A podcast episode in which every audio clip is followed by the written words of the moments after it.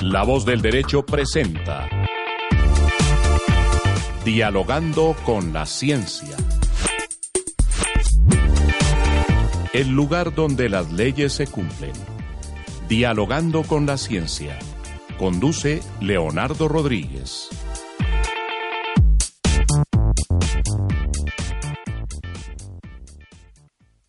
Muy buenas noches para todos. Estamos bienvenidos otra vez a nuestro programa Dialogando con la Ciencia, un programa donde entrevistamos a los científicos colombianos que día a día trabajan por un mundo mejor en las diferentes áreas de la ciencia, acercándonos lo más posible a la cotidianidad y a lo que nos hace más humanos, la vida misma.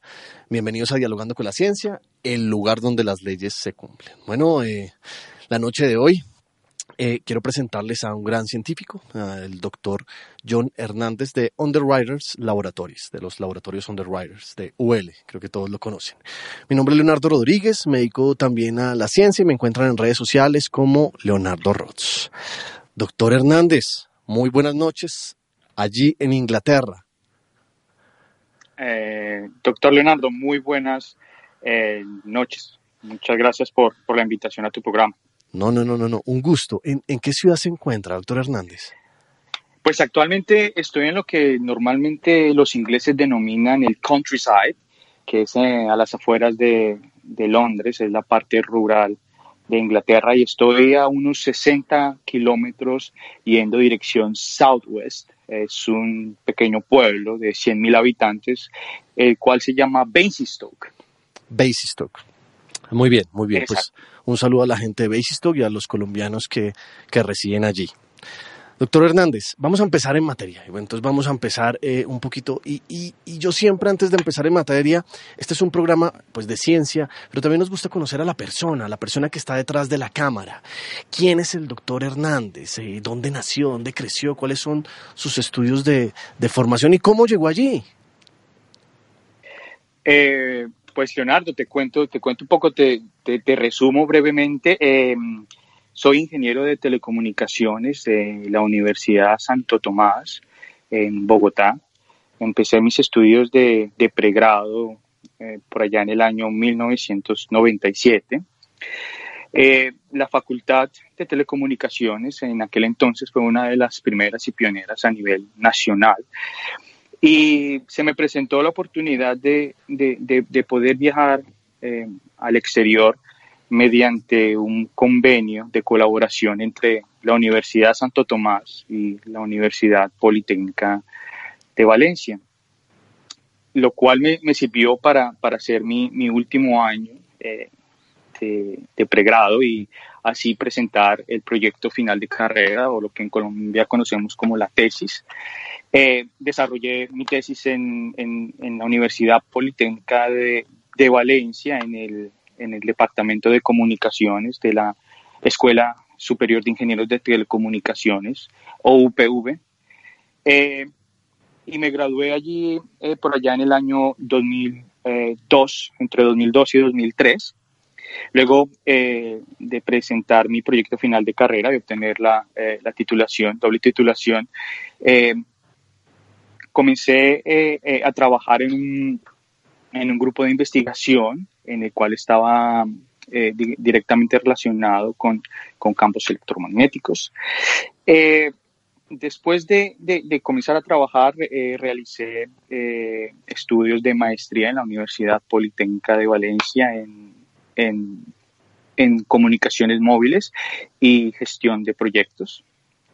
Y luego eh, allí estuve eh, básicamente lo que fueron desde el año 2003 hasta el año 2014. Eh, desafortunadamente, digamos que como, no sé si estás, si recuerdas, por allá en el año 2008-2009, a nivel mundial hubo una crisis muy grande. Claro, pegó muy duro a España, ¿no? Sí, sí, sí. Desafortunadamente fue, fue, fue tan duro que, que, que afectó a, a, los institutos de, de investigación y pues de alguna forma también me, me, vi, me, mi actividad se, se, vio afectada y pues digamos que, que, por aquello comencé a buscar nuevas oportunidades, nuevos retos y afortunadamente se me presentó la posibilidad de, de poder continuar mi carrera eh, en, en, una entidad tan importante como, como, como, es UL a nivel, a nivel mundial. Entonces, desde el 2014 eh, viajé, eh, me moví desde Valencia hacia, hacia Inglaterra y ya pues llevo cinco años en el laboratorio de compatibilidad electromagnética de, de UL eh, aquí en Basingstoke. Inglaterra. Bueno, ya hablaremos un poquito de, de, de UL y de lo que hace usted allí, profesor Hernández. Sino me parece que es una experiencia muy valiosa, ¿no? Por aquella gente que está empezando y que quiere emprender su camino en temas de investigación o trabajar fuera del país. Entonces, que creo que es una, es una muy bonita experiencia la que usted eh, nos cuenta aquí y por eso siempre pregunto esto a nivel personal. Profesor Hernández, este es un programa de ciencia y esta es una emisora de leyes. Así que a mí me encantaría, por favor, que le cuente a la audiencia un poquito acerca de esas leyes que rigen el electromagnetismo. Ya que vamos a empezar a hablar de esos temas, pues es importante conocer las bases. Entonces, así muy rápidamente, me gustaría que nos cuente acerca de esas leyes que rigen el famoso electromagnetismo. Mm, vale. Eh, a nivel, digamos que, de alguna forma, eh, viéndolo desde un punto simplista, resumido. Digamos que electro, el electromagnetismo es eh, la rama de la física la cual estudia los fenómenos eléctricos y magnéticos y los unifica en una sola teoría. Esta teoría fue presentada básicamente por Faraday y Maxwell allá en los 1800 y es lo que se conoce, digamos que las leyes y ecuaciones de Maxwell son las que, las que unifican estos, estos fenómenos. Utilizadas después, una... después por Einstein para la relatividad, ¿no? Correctamente, correctamente. Sus inicios, eh, como te digo, fueron, fueron llevados a cabo por Faraday y, y, Maxwell y, y, demostrados. Para que te hagas una idea, el electromagnetismo de alguna forma está en nuestra, en nuestra vida cotidiana. Eh, te puedo asegurar que ahora mismo tienes al lado tuyo un teléfono móvil. Mentiras, mentiras, no eh, estás mirando, no mentiras, aquí lo tengo.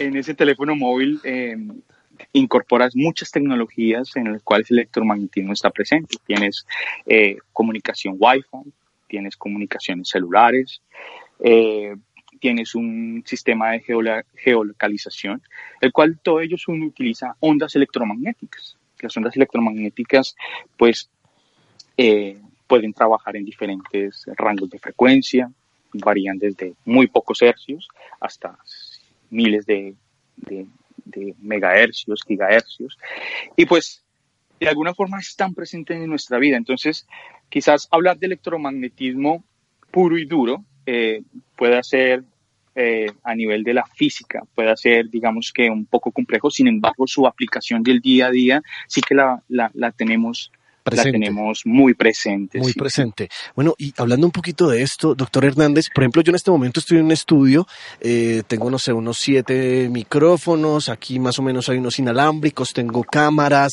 tengo dos televisores, tengo obviamente mi celular, como usted muy bien lo dice, y tengo una serie de equipos a mi alrededor que generan campos electromagnéticos en el momento en que están encendidos y funcionando. Y, eh, y el título de precisamente de, de, de esta esta, esta entrevista con ustedes, polución electromagnética.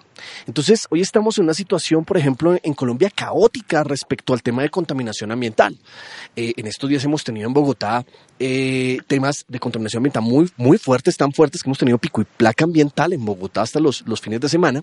Y precisamente hoy en Medellín se levantó, eh, empezó un pico y placa ambiental también hoy por, por el exceso de contaminación ambiental. Ya hablamos de otro tipo de, de, contaminación.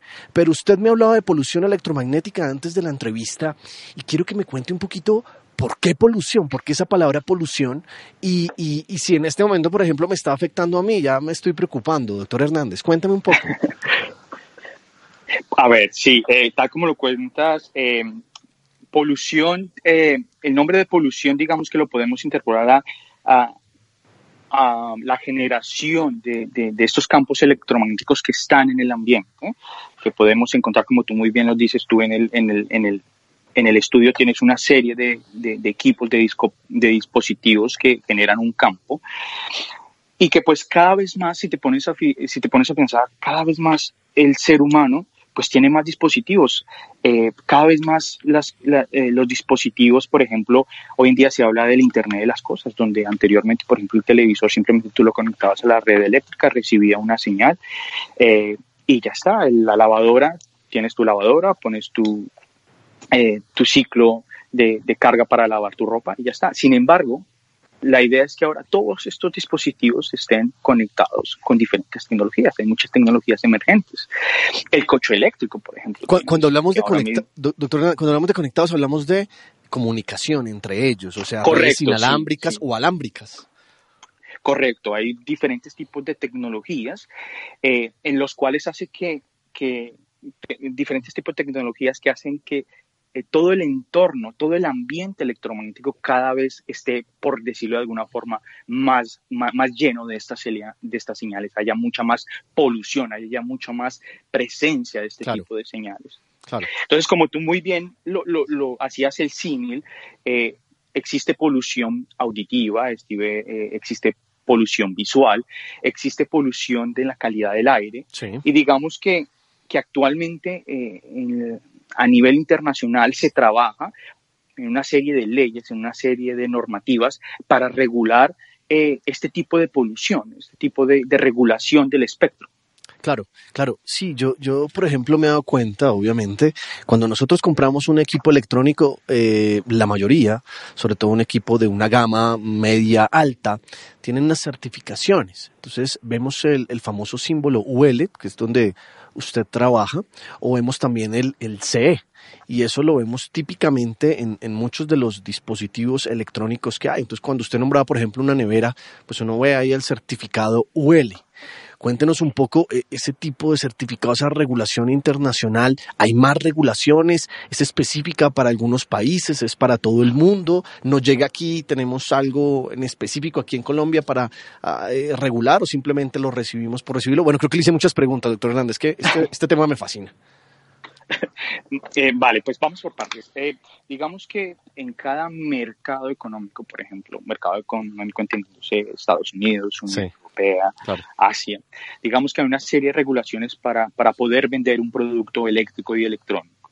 Este tipo de regulaciones pasa desde, por ejemplo, desde los materiales, por ejemplo, que no, no sea, que no esté construido a base de materiales tóxicos, que por ejemplo, que por seguridad eléctrica, que cuando tú lo conectes a la red eléctrica no, no produzca ningún tipo de, eh, de electro que el usuario no se electrocute o que sea lo suficientemente seguro, pero también hay otro tipo de certificación, por ejemplo, de, eh, de compatibilidad electromagnética. Y es básicamente que el dispositivo que se vaya a poner en el mercado que tú estás comprando, pues cumpla con los niveles mínimos y límites expuestos por la regulación. Y me explico un poco aquí. Por ejemplo, si tú compras un ordenador, eh, ese ordenador, cuando tú lo pones en una mesa, pues no debe interferir a su entorno y el entorno no puede ser capaz de interferirlo. Y me explico. No sé, a mí siempre me gusta eh, explicar este tipo de fenómenos con, con, ejemplos reales. La mejor manera, doctor. Perfecto. sí, sí, exacto. Y es, por ejemplo, no sé, eh, y creo que, eh, o espero que muchos de nuestros oyentes hayan visto, por ejemplo, la interacción que hay al, al, encender una aspiradora con los antiguos televisores de tubos de rayos catódicos. ¿Quién no estaba viendo televisión, por ejemplo? Estaba descansando y nuestras madres empezaban a, hacer aseo o limpiar, o nosotros tendríamos que hacer aseo, y veíamos cómo la imagen se distorsionaba. Sí, sí, sí, Se distorsionaba debido. Y esto es debido básicamente a esa incompatibilidad que había entre, en ese entonces, la, aspiradora y el televisor porque había una interacción electromagnética ahí en el cual o bien el televisor era lo no era lo suficientemente robusto o la aspiradora era lo suficientemente eh, ruidosa electromagnéticamente hablando como para interferir el, el, el televisor. El televisor. Entonces, digamos que esto que en su momento pasaba, eh, está ahora eh, regulado, no debería pasar. Otro ejemplo que me gusta poner mucho porque nos pasa o nos pasaba a diario era, por ejemplo, recién salidos los teléfonos móviles. Eh, podrías ver, cuando tú tenías tu teléfono móvil en tu mesa y tenías una serie de parlantes, por ejemplo, y te, estabas entrando, te estaba entrando una llamada, podrías anticipar cuándo te iba a entrar la llamada, porque eran los parlantes eran afectados por, por, por los campos electromagnéticos eh, en este entonces producidos por los teléfonos móviles. Por el celular. Entonces, eh, todavía pasa, por ejemplo, cuando uno tiene un, micrófono y se acerca mucho a otro micrófono, un ruido ahí, un estruendo que suena y que la gente queda como, wow, qué pasó con el micrófono? Vengan los de multimedios. Eso es una interferencia electromagnética tal cual. Sí, sí, sí. También hay, hay, hay, involucrados eh, eh, un feedback auditivo, pero sí, digamos que, que, que, ha involucrado varios efectos electromagnéticos. Hay, hay telecomunicaciones, ingenieros de, de, de, sonido y demás, son los, los, los principales que trabajan sobre estas áreas, supongo yo. Perfecto, sí, sí, sí. Muy bien. Entonces, entonces, usted habla de un término eh, o dos palabras gigantes que se convierten en, un estándar que es compatibilidad electromagnética. Y nos habla de una regulación. ¿Quién regula esto? ¿La IEEE? Eh, ¿Quién regula esto a nivel mundial? ¿Quién da esas especificaciones? Digamos que a nivel internacional hay organizaciones eh, internacionales, instituciones, tales como la ITU, eh, tales como eh, tú lo habían nombrado IEQ o IEEE. Eh, a nivel Europa está el CENELEC, CISPR, en cuáles son, son organismos, bueno, hay otro importante que es el IEC, en los cuales son organismos que, que estudian y regulan este tipo de fenómenos. Entonces, estos, estas instituciones lanzan algún tipo de normas o recomendaciones, las cuales son después transpuestas como legislación en cada, en cada país o en cada eh, zona económica. Por ejemplo, en Europa, eh, el, Consejo Europeo eh, adopta normas, bien sean de ITU, bien sean de CISPR, IECUBO, eh, hay otro organismo eh, típicamente europeo que es el ETSI, que trata sobre, sobre radiocomunicaciones. Adopta las, las, normas y después las transpone en cada país de la, de la Unión Europea mediante directivas. Para que te hagan cuenta, una directiva es, eh, es ley eh, en cada país eh, de, la Unión Europea. Entonces después, a ver, ellos sacan unas regulaciones y unas regulaciones pues más, eh, digamos, regionales, a nivel regional, hablo grande, a nivel país y a, nivel sectores económicos también. Y luego ustedes como UL o CE entran a trabajar sobre las certificaciones acerca de esa regulación y ahí es cuando ustedes hacen esos certificados y le ponen certificados a aparatos específicos. ¿Es así? Correcto, correcto. Es como cuando, por ejemplo, un coche, un carro, necesita un certificado de gases para poder circular en, en, una ciudad.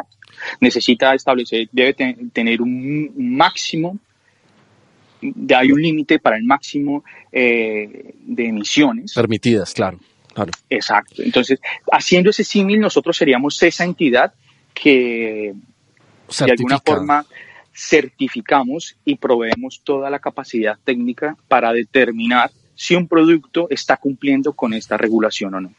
Me gusta, me gusta. Entonces, eh, va una pregunta específica y es, vamos a suponer que yo necesito certificar mis equipos de laboratorio, mis equipos que tengo ahorita aquí dentro eh, eh, en mi estudio. Entonces, yo le entrego a usted mis cámaras y mi celular. ¿Qué, tecnología le aplica a usted? ¿Usted cómo verifica que eh, mi celular está cumpliendo esa regulación específica? ¿Qué, qué, aparatos utiliza? ¿Cómo funcionan? Vale.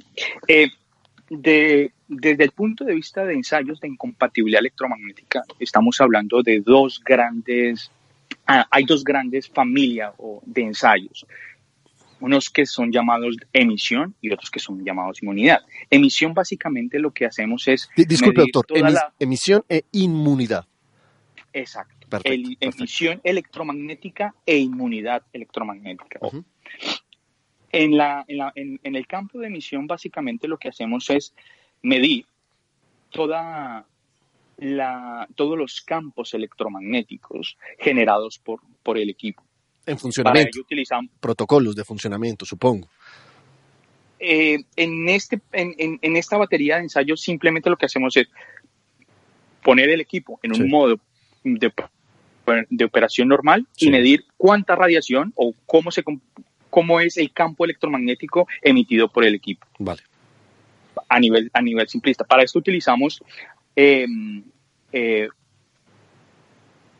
entornos electromagnéticamente limpios, los cuales se pueden, por ejemplo, resumir en cámaras semianecoicas. Eh, para que te, hagas una idea, una cámara semianecoica es como una, una, sala electromagnéticamente hablando limpia. Vamos a tener, eh, tenemos una foto en este momento, doctor Hernández, para que ah, le explique a la audiencia. Perfecto.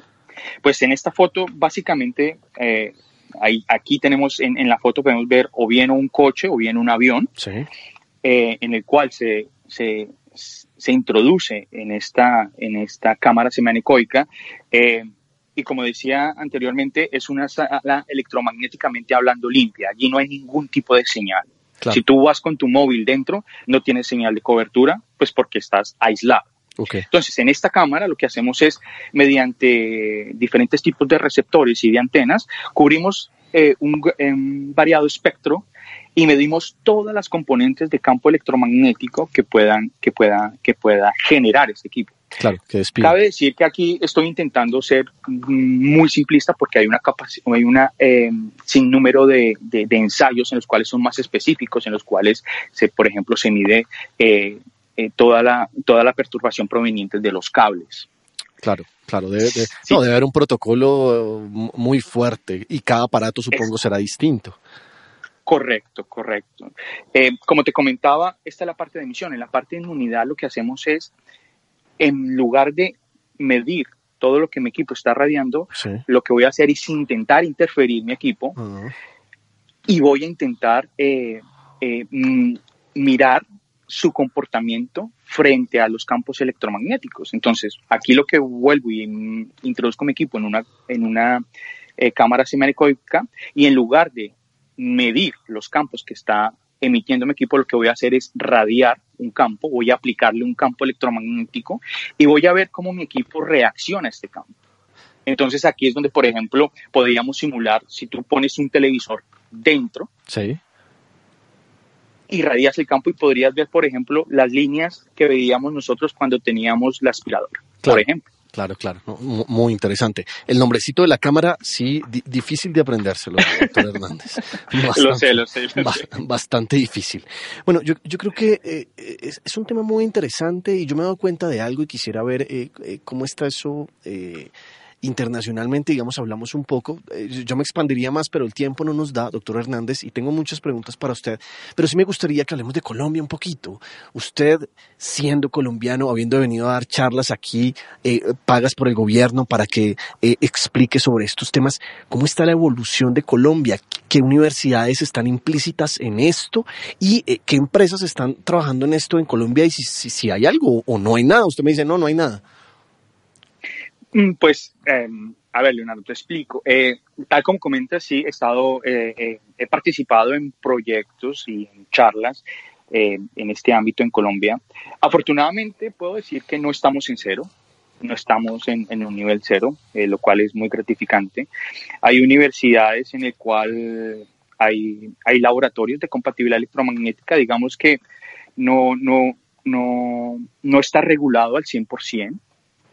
Eh, hay algunas, algún, en el sector existen algún tipo de norma, pero, pero digamos que no, no estamos hablando de, del nivel de rigidez ni, mucho menos como existen en los, en, en, los países o en las economías desarrolladas. Sí.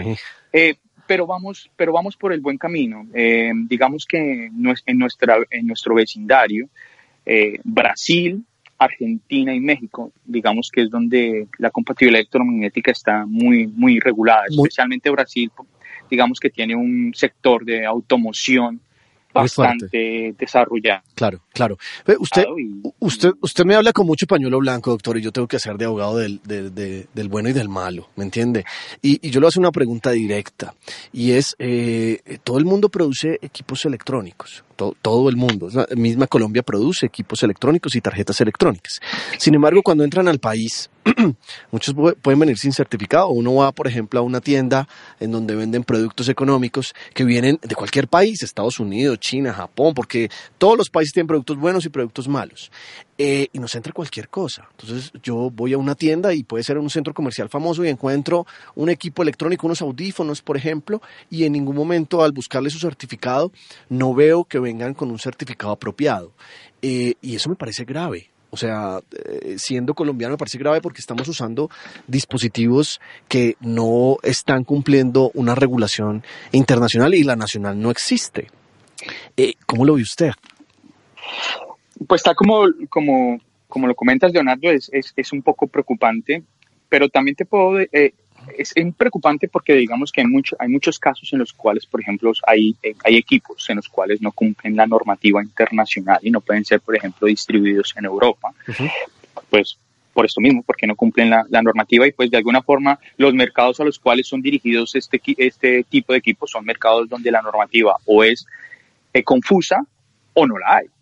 Entonces, desafortunadamente, en, el caso de Colombia, hasta donde tengo entendido, digamos que para la, para la parte de importación, en la parte de, compatibilidad electromagnética no hay una, una normativa lo suficientemente estricta como para hacer filtro a este, a este tipo de equipos que denominémoslo de alguna forma son electromagnéticamente no al 100% compatibles. Eh, es preocupante pero también te tengo que decir que incluso en mercados desarrollados eh, existen equipos en el mercado en el cual son eh, defectuosos eh, en cuanto a compañía electromagnética. Te doy un ejemplo. Mira, por ejemplo, la Unión Europea en cada uno de sus países miembros tiene, tiene entidades las cuales se encargan específicamente de ir a un supermercado, coger libremente una serie de equipos, los cogen eh, y los vuelven y los ensayan para saber si realmente están cumpliendo con la normativa. Es una especie de inspección en el mercado. Sí, sí, sí. Y aún así, con este tipo de inspecciones, tú te encuentras la, la, la última que, el último eh, lo último en Guaracha en noticia.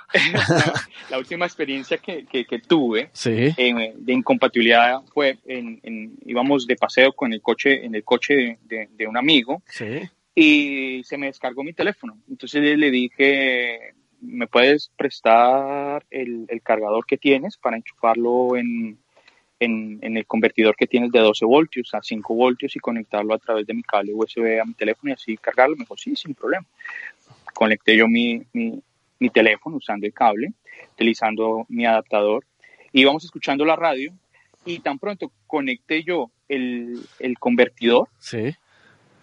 dejamos de escuchar la radio.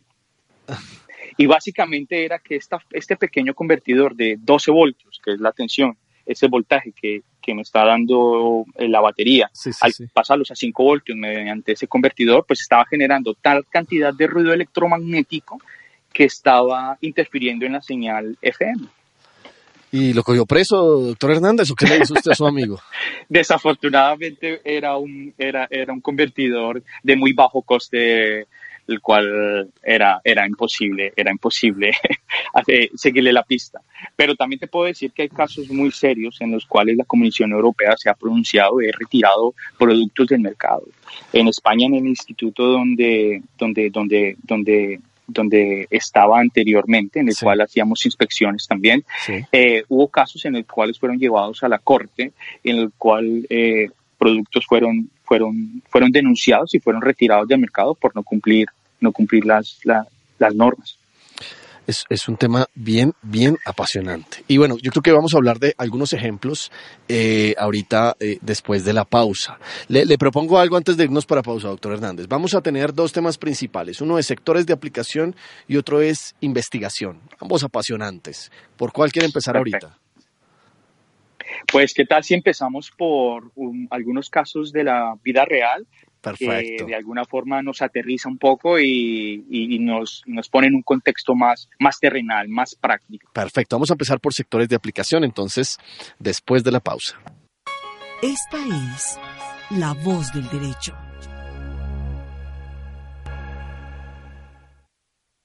Muy buenas noches para todos. Estamos en Dialogando con la Ciencia, el lugar donde las leyes se cumplen. Estamos hoy entrevistando al doctor John Hernández desde Basingstoke, Inglaterra. Y estamos hablando de, de, un programa muy, muy especial. Estamos hablando de polución electromagnética. Doctor Hernández, seguimos en nuestra charla. Perfecto. ¿Está preparado? ¿Está listo? Porque lo voy a interrogar fuertemente sobre unas cosas que me inquietan. Intentaré, intentaré eh, responderte lo más eh, adecuada y eh, adecuadamente posible. Tiene el español todavía, ¿no? Se lo trajo consigo, se lo trajo consigo el español. Y ya que está, antes, antes señor, señor, cuénteme. no sé si decirlo desafortunada o afortunadamente, la verdad es que eh, hemos, he estado bastante tiempo en España, han sido eh, desde el 2003 al 2014 y después me he venido directamente. Entonces, pues ya te digo, no sé si afortunada o desafortunadamente, pero como mi, mi, mi, esposa es colombiana, pues creo que, que, poco a poco se me irá yendo. Se llevó un pedacito de Colombia para allá, no pudo estar allá solo y se llevó un pedacito de Colombia para Inglaterra, doctor Hernández, entonces quiere decir eso.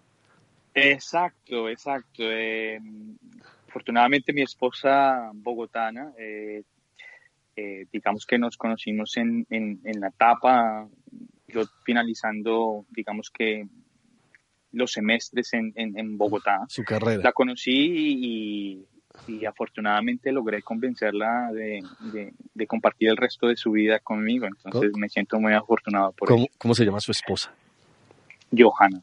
Un saludo especial para Johanna entonces, para Johanna entonces allí en Inglaterra. ¿Y ella qué se dedica allí? Ella es diseñadora industrial de la Universidad Javeriana. Ah, qué bien. Y Sí, sí, y trabaja, trabaja en el sector de, de, del packaging en una, en una multinacional aquí en, en, en, Inglaterra. Bueno, un saludo grande para, para ella, por favor. Bueno, volvamos a nuestro tema, doctor Hernández. Y eh, vamos a empezar con los sectores de aplicación. Sobre todo, eh, eh, estaba pensando yo en que deben haber algunos sectores críticos. Por ejemplo, pues en un hospital tenemos aparatos médicos, ele electromédicos. Eh, supongo que el sector, usted lo nombró ahorita, de la automoción, en donde un fallo puede ocasionar eh, pues la muerte de las personas que están dentro. Igual, igual unos equipos electromédicos que están midiendo, por ejemplo, eh, no, no, sé, la, la, señal, los signos de vida de una persona. Supongo que aviación es otro, otro muy crítico y temas espaciales, que hoy en día pues estamos ya conquistando el espacio gracias a, a, nuestro amigo Elon tocará entrevistarlo algún día aquí en La Voz del Derecho a ver si se deja. Y, eh, y eso, eso me preocupa respecto a estos temas. Cuéntame un poquito de estos sectores, cómo, cómo se ve respecto a la interferencia y a los campos electromagnéticos y a lo que estamos hablando. Perfecto, pues como comentabas, el, el, sector de la automoción y, y el, el, el, sector espacial, pues digamos que a nivel, a nivel espacial, pues eh, estamos hablando de, de, un entorno electromagnético mucho más severo. Eh, ten en cuenta que un satélite está expuesto a campos eléctricos y magnéticos muy intensos, por claro. ejemplo, por las tormentas solares, claro. los cuales los ensayos y el tipo de regulación el cual es aplicable a un satélite es muchísimo más severo. Sí. Eh, de hecho, eh, hay bastantes eh, publicaciones a nivel de investigación en los cuales se intentan mejorar día a día las, eh, los tipos de soluciones, los cuales son implementados en satélites pues para, para robustecerlos, para hacerlos mucho más inmunes a, a este tipo de, de, de, entorno electromagnético. Claro, mucho más para que Exacto. Para contarte una, una, una, una pequeña anécdota, eh, eh, alguna vez tuve oportunidad de trabajar para, para, un pequeño proyecto con la Agencia Espacial Europea en la cual eh, hay un tipo de satélite el cual mide la temperatura de la Tierra sí. y había, había un tipo de interferencia el cual estaba localizada en Tierra la cual hacía que el satélite detectara temperaturas de mayores de 300 grados en la Tierra. Sí. Y es básicamente porque se utiliza eh, se, utiliza, se utiliza el espectro de la banda de 1.4 gigahercios y esta banda estaba siendo interferida en España, en, por los alrededores de Valencia y Madrid, y nosotros digamos que fuimos contactados para encontrar la fuente de interferencia en, a los alrededores de Valencia. para resumir un poco... No me vaya a decir que fue el adaptador de su amigo, doctor Hernández. No, no, no. no, no, no, no. Cuénteme. En este caso, en este caso estuvimos muchas veces en, cuando estamos en campaña en este tipo de proyectos, en los cuales yo la verdad me siento un poco más como cazafantasmas. Sí. Eh, nos encontramos y después de, varios días de búsqueda, nos encontramos que era un, un amplificador de señal en aquel entonces WiMAX, sí. el cual eh, estaba interfiriendo en, en, esta banda, en 1.4 GHz. Y, y indebidamente. Lo que Indebidamente. Indebidamente, o sea. Sí, claro. Eh, claro. Ah, vale, ok, ok. O sea, él era el que estaba interfiriendo, pero en una, en una banda en donde no debería él estar su rango. Exacto. Okay, Digamos que estaba, estaba eh, poco filtrado, sí. lo cual hacía que su interferencia electromagnética afectara a esta banda y lo cual hacía, eh, hacer que, hacía que el, que, que el satélite obtuviese medidas erróneas. Erróneas, claro. Y ahí que hay, legalmente que afecta a la empresa, hay que tener el desarrollo, toca parar el, desarrollo, porque supongo que sería una empresa y tener alguna implementación específica con eso. Sí, básicamente lo que se hace es eh, mediante entidades del gobierno, autoridades del gobierno, en este caso el ayuntamiento de, del pueblo donde se detectó el, este, este amplificador. Sí defectuoso, notificó al dueño del amplificador, porque mm, mm, vale decir que el amplificador era de uso doméstico. Increíble. Era, sí, sí, sí, era de uso doméstico y eh, básicamente eh, estaba puesto en una terraza, en una de las casas en, en, un pueblo de Valencia y, estaba, estaba interfiriendo. Con lo cual lo que se hace en estos casos es, mediante el ayuntamiento de la localidad, se notifica al usuario y el usuario pues tiene un, plazo de tiempo para cambiarlo o, removerlo totalmente. Hay, un caso específico, ahora no lo recuerdo muy bien, doctor Hernández, pero me hizo recordarlo, eh, acerca de eh, un premio Nobel que hubo respecto a la radiación de fondo. No sé si usted lo recuerda bien, Uf, mi memoria me falla, pero era un ruido blanco que se detectó. Ellos pensaban que eran sus hornos microondas y cuando se dieron cuenta era que habían detectado eh, la radiación de fondo de los principios del universo y bueno, se llegaron a ganar el premio Nobel por esto. Pues desafortunadamente no me acuerdo, pero digamos que los principios y fundamentos que, que me comenta están perfectamente ligados a, a, los fenómenos electromagnéticos que estamos describiendo. Es así, es así. Bueno, aparte de otros ejemplos, usted supongo, y, me acaba de contar un ejemplo excelente, conoce algunos otros casos de la vida real donde han habido este tipo de, de, de problemas con interferencia electromagnética. Yo he visto algunos, pero en cine, pero ahorita se los cuento. Cuénteme usted en la vida real ¿Qué ha, pasado con esto? Pues desafortunadamente, cuando estás trabajando en este entorno, comienzas a, detallar mucho, mucho, mucho más los fenómenos que te están ocurriendo en el día a día. A nivel personal te puedo, te puedo contar varios y a nivel profesional otros cuantos.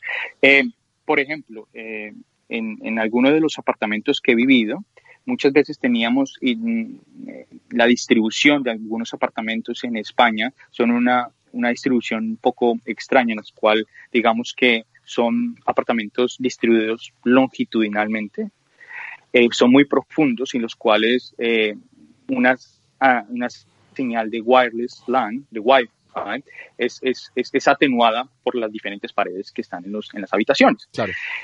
El caso que te vengo a contar es una de las habitaciones eh, ahí en cada al baño a ducharse.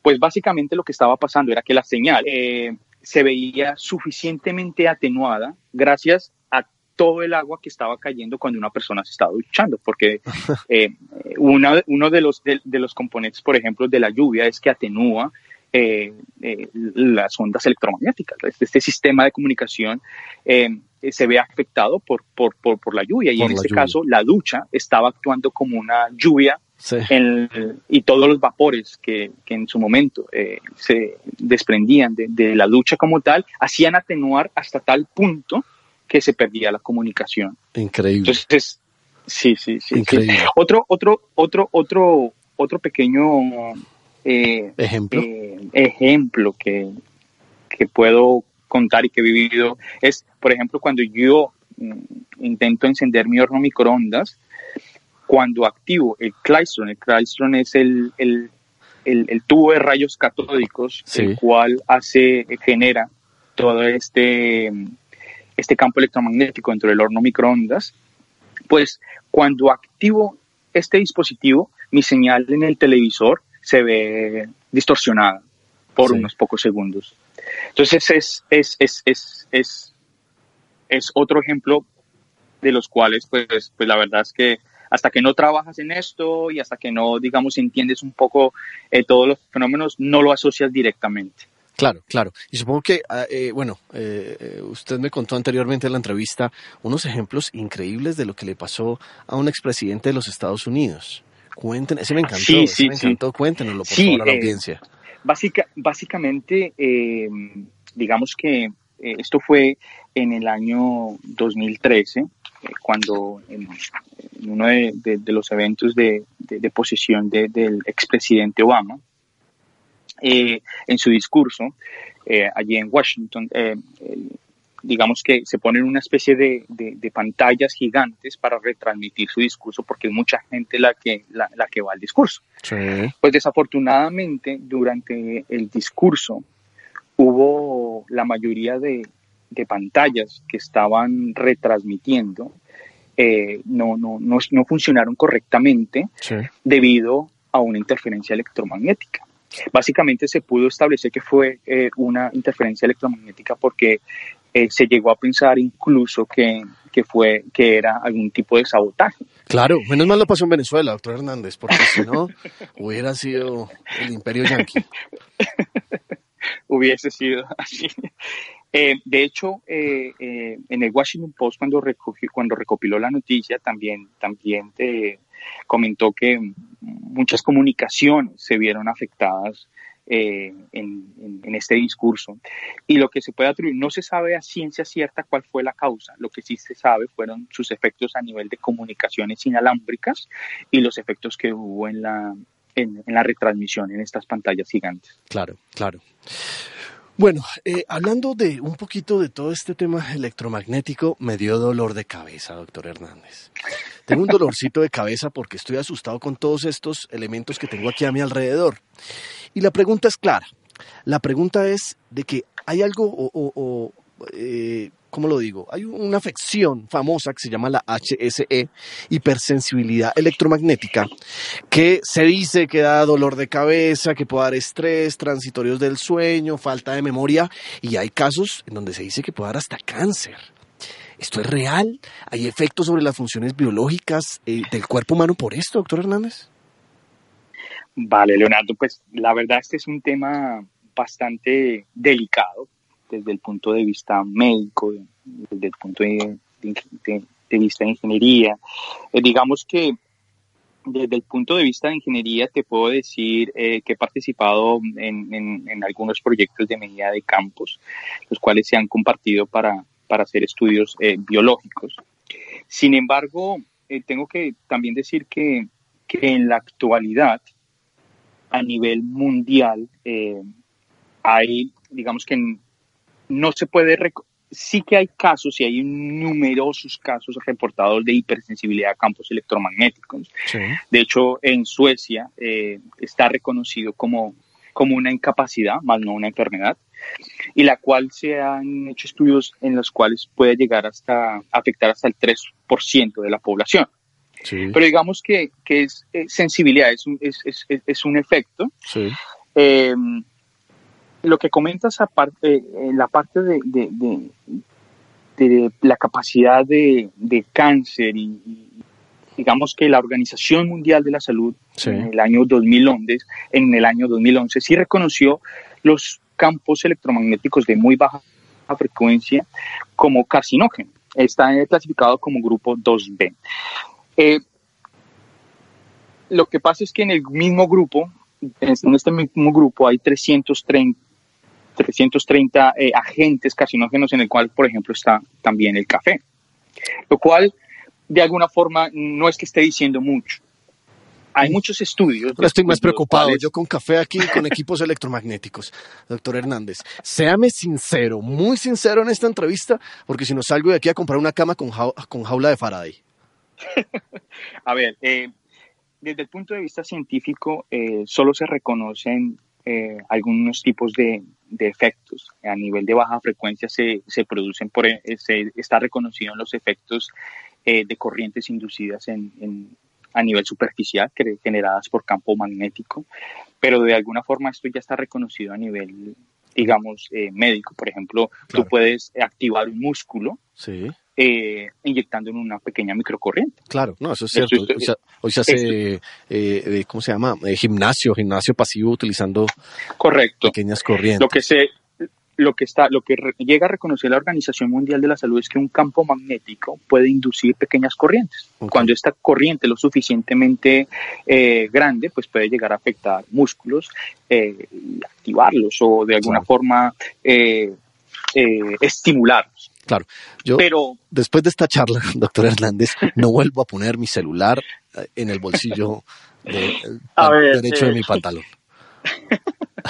es, es, es, es, es- la verdad es que eh, para, para campos eh, electromagnéticos de alta frecuencia, el, el único, eh, digamos que efecto reconocido es eh, el efecto térmico, que es el mismo efecto que tienes en un horno microondas. Sí, sí, sí. Entonces creo que el único efecto que podrías tener en, en, en, en, tu cuerpo el, actualmente es simplemente térmico. Ok, calor, solo calorcito ahí. Sí, Bueno, me, sí, exacto. me da una alegría ya. Después de todo lo que me asustó con el café y con lo otro, pues me da una alegría, me da una alegría. Sin embargo, sin embargo, déjame, en el último congreso de incompatibilidad electromagnética al cual tuve oportunidad de asistir en Ámsterdam el año pasado, Sí, eh, había un estudio muy interesante eh, con vacas. sí. Y es básicamente, eh, a, a manera de resumen, es básicamente en un establo en el cual se instaló eh, una serie de paneles fotovoltaicos. Ah, mira. Eh, después de instalarlos, Sí. las vacas dejaron de comer regularmente, dejaron de alimentarse, lo cual hizo llamar, llamó mucho la atención a, a las personas allí de la, De la granja. de la granja Sí. y llamaron eh, y a la universidad, digamos que allí eh, la Universidad de Twente está muy involucrada en este tipo de, de- de temas, Sí. llamamos, llamaron a la universidad y la universidad básicamente hizo un, un estudio y unas medidas, un campos electromagnéticos de muy alta frecuencia. Cuando hab- hablo de muy alta frecuencia no estoy hablando de frecuencia en torno a los eh, decenas de hercios, 50, 60 hercios, estoy hablando eh, de perturbaciones eh, mucho mayores a 100 kilohercios. Eh, determinó que había un tipo de perturbación que era un poco atípica eh, en, en- en el entorno donde las vacas donde las vacas estaban. Claro, claro. Eh, Pobres vacas. una vez, sí, sí, sí, una vez removieron los, los paneles solares, Volvieron. las vaquitas eh, volvieron a comer sin ningún problema. Hay, hay un debate en cuanto a este, en cuanto a este estudio, porque también se dice que las vacas eh, de alguna forma tienen un espectro audible mucho mayor al del ser humano, pueden escuchar hasta los 25 kilohercios, Claro. lo cual es, también se debatió de que si puede que sea más bien un efecto auditivo en, en un entorno electromagnético. Entonces, el debate siempre está servido Claro. en cuanto a la hipersensibilidad electromagnética y a sus efectos nocivos contra la salud. Bueno, ese, ese tema de la hipersensibilidad y todo esto me lleva a, a- a empezar a preguntarle sobre temas de investigación. Pero antes de preguntarle eh, a los que nos apasiona la tecnología, eh, pues le voy a hacer una pregunta demasiado geek, sobre todo para los amantes de las películas y de la tecnología aplicada a películas. Y es que, por ejemplo, yo en Matrix veía cuando eh, pulsaban el famoso PEM, y eh, producía un efecto sobre los eh, elementos estos que seguían las, los vehículos donde se transportaban los humanos. Entonces, siempre me causó la curiosidad, ¿eso, eso, eso puede existir? También hay un caso famoso en, en la película de Batman cuando eh, está eh, eh, Bruce Wayne en Hong Kong y ponen un teléfono celular en un edificio de Hong Kong y en las horas de la noche quitan toda la energía del edificio a partir de un pulso electromagnético por un celular. ¿Listo? yo no lo quiero hacer con el mío, doctor Hernández, solo, solo quiero preguntarle si esto, esto, esta ciencia ficción puede llegar a ser realidad, si esto se está trabajando, si esto se ha hecho, si esto es cierto. Bueno, hábleme un poquito de eso. Bien, Leonardo, pues te puedo confirmar que efectivamente digamos que la tecnología existe. Eh, desafortunadamente para ti y, para todos los eh, freaks, eh, no es tan espectacular ni no se puede compactar en, estos dispositivos como por ejemplo uno de los que describes en, en Batman. pero sí, la tecnología existe. De hecho, en el ámbito militar se lleva utilizando desde hace ya bastante, bastante años y, y, se está trasladando al mundo civil. Tuve la oportunidad de trabajar en un par de proyectos europeos, en el cual básicamente en uno el, el, objetivo principal era crear un, arma electromagnética en el cual puedas desactivar un carro, un coche. Y básicamente el principio de funcionamiento era porque, como, como, como, como bien sabes, eh, los coches tienen un ordenador, tienen un computador eh, embebido en los cuales pues se, se, se, gobierna toda la parte del coche. Entonces, digamos que, que esto es posible gracias a, a, un pulso electromagnético, como, como, como, como, como bien lo indicabas, el cual pueda, tenga la capacidad de interferir en este, en este ordenador que lleva a bordo el, el, el, el coche. Eh, organizaciones internacionales, por ejemplo la OTAN, la OTAN si vas a, la página web de la OTAN tiene, tiene, tiene, tiene soluciones o tiene productos en los cuales han sido ya testeados en, en campo con el mismo cometido.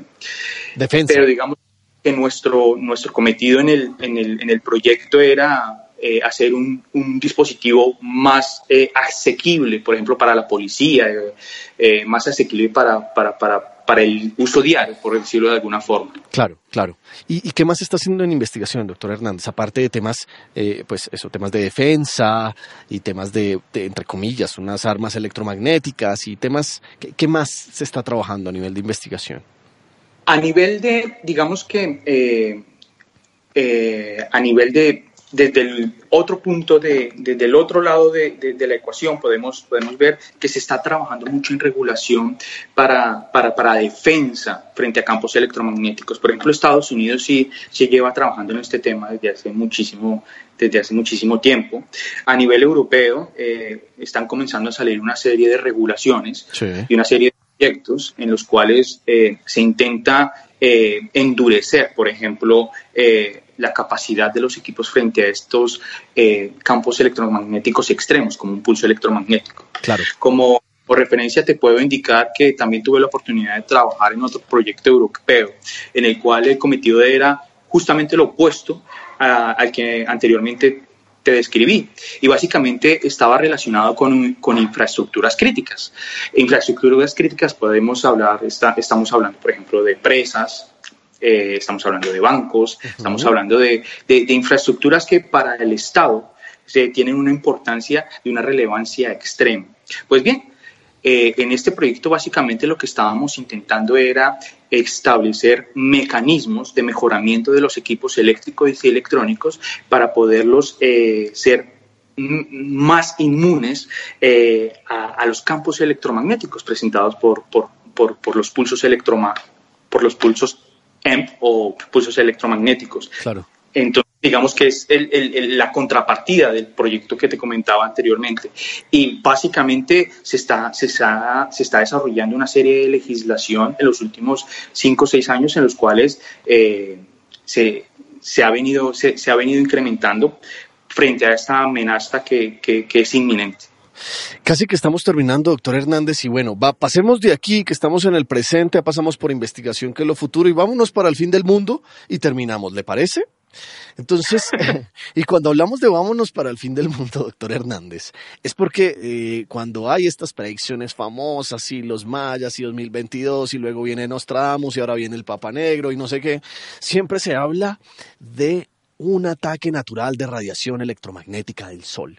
Y entonces ahí se acaba la vida humana y llegamos al fin del mundo, doctor Hernández. Cuéntenos un poco y terminamos, por favor, con esa, con, esa buena charla suya.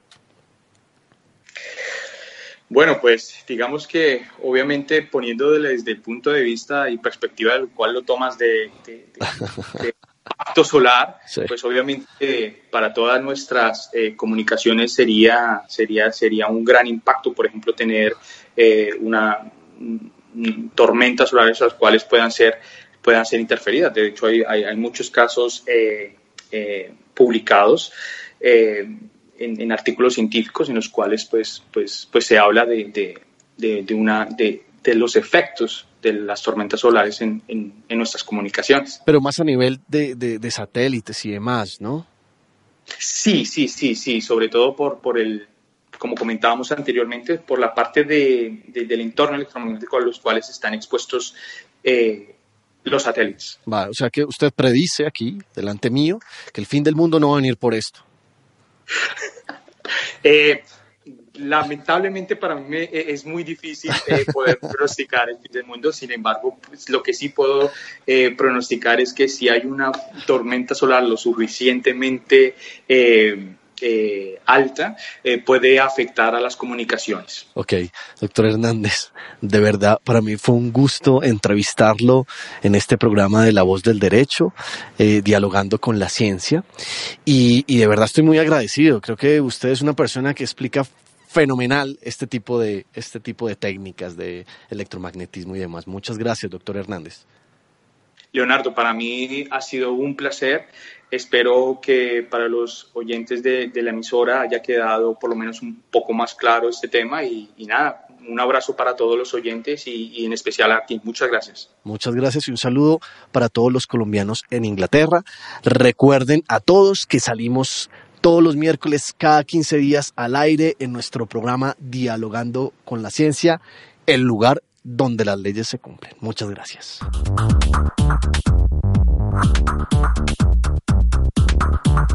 La voz del derecho presentó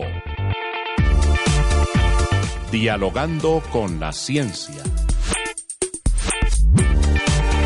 El lugar donde las leyes se cumplen.